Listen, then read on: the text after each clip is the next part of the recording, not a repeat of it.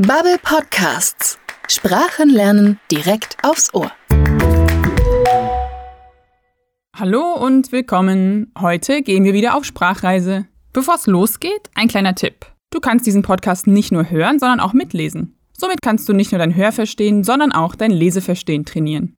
Die vollständige Mitschrift findest du auf bubble.com/podcasts. Los geht's! Unsere heutige Reise führt uns in die Grenzregion zwischen Kanada und den USA, in den Norden des US-Bundesstaats Minnesota. Macht euch gefasst auf pure Wildnis.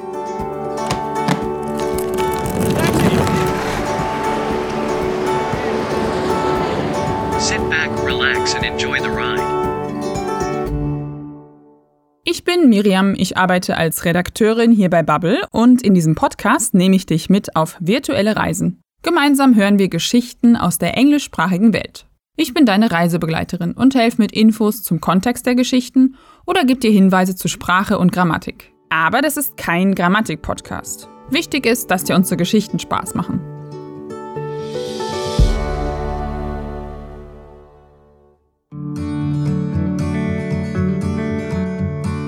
Heute erzählt uns Todd von einem abenteuerlichen Campingtrip. Auf dieser Reise hat er die Kraft der Natur aus nächster Nähe erlebt.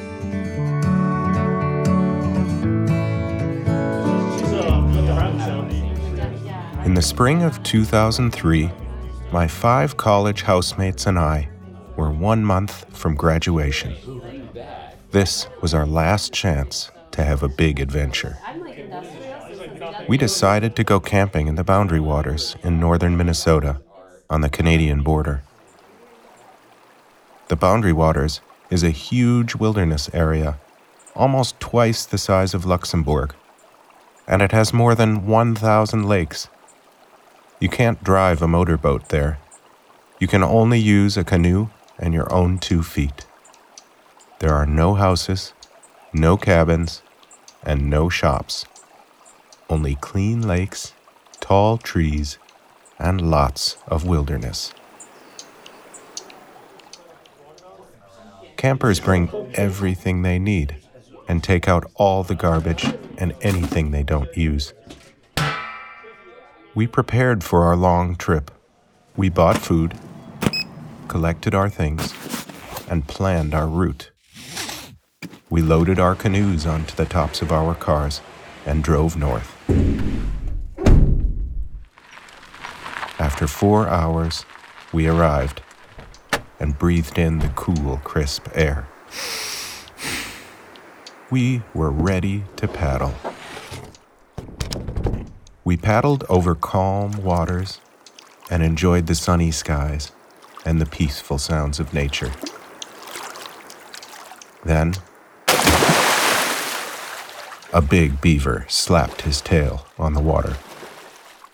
A warning we were too close to his cozy home. We reached the other side of the first small lake, and then it was time to portage. To portage, you take all of your heavy things out of the canoe, carry them to the next lake, and then go back to get your empty canoe. Wow, ganz schön anstrengend. Das Kanu komplett leeren und immer alles zum nächsten See tragen? Ich meine, immerhin gibt es dort tausend Seen. Was für Dimensionen. Ein menschenleeres Gebiet, fast zweimal so groß wie Luxemburg? Für europäische Verhältnisse ist es kaum vorstellbar.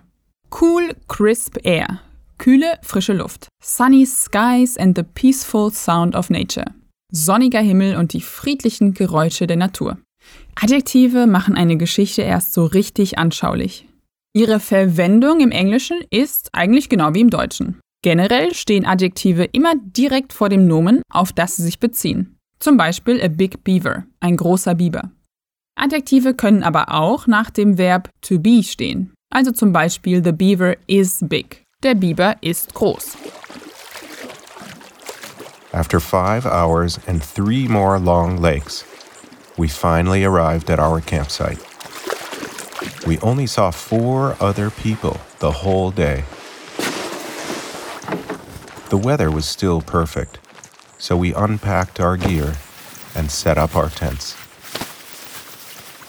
Then we took our dirty clothes off, ran to the lake, and jumped into the cold, crystal clear water. It was so cold, but so relaxing after all the hard work. Then we climbed back on shore to relax in the warm sun. We almost fell asleep right there when my friend John suddenly gasped. a moose, he said. We all looked and saw a beautiful female with two young ones. We all stopped. The two meter tall moose looked at us, and we looked at the moose. Then the mother ran toward us fast. An angry mother moose with her babies is very dangerous. So we jumped back into the water even faster. Moose can swim, but we were lucky. The mother stopped near the water. We escaped. For now. Ein Moose? Also ein Elch? Mir ist noch nie ein großes Tier in der freien Wildbahn begegnet oder sagen wir mal so, es ist mir noch keins hinterhergerannt. Aber ich stelle mir das wirklich ziemlich beängstigend vor, besonders wenn ein Muttertier den Nachwuchs beschützt. Mal sehen, welche Überraschungen die Natur noch für die Camper bereithielt. We put our dry clothes on again and took a deep breath. But we had a new problem. The sky was now very dark, and on the horizon we saw a huge, whirling storm cloud. It was a strong storm, and it was coming fast. We ran back to our tents and put everything inside for the night. We were all scared. We were far away from any building, civilization, or help. Heavy rain, wind, thunder, and lightning were super loud inside the tents, but we were really tired, so we all fell asleep. I woke up in the morning with wet feet and sore arms. The storm was gone, but my old tent was lying on its side, and lots of water was on the floor. I crawled out and was relieved to see the blue sky. But I smelled something strange. And then I heard a strange voice. Hey, is anybody there? I walked out to the shoreline and saw two park rangers in a canoe. And then I saw the fire, just 10 meters from my tent. A huge tree was split in two. It was hit by lightning in the night and was still on fire. The park rangers said, We saw that tree on fire and wanted to make sure everything is okay. Boy, were we lucky. The lightning just missed us and our tents. After two dangerous situations with a mother moose and a bolt of lightning, we enjoyed the rest of our wilderness adventure. But now, we had a new respect for the power of Mother Nature. Die Natur hat hier wirklich ihre ganze Stärke gezeigt. Wilde Tiere, Sturm, Gewitter und dann noch ein Blitzeinschlag und ein brennender Baum. Alles aus nächster Nähe. Und innerhalb von zwei Tagen. Bald waren die nassen Füße wieder trocken und die Sore Arms, also die vom Muskelkater schmerzenden Arme, waren wieder einsatzbereit. Dann ging's weiter mit den Kanus und noch tiefer in die Wildnis.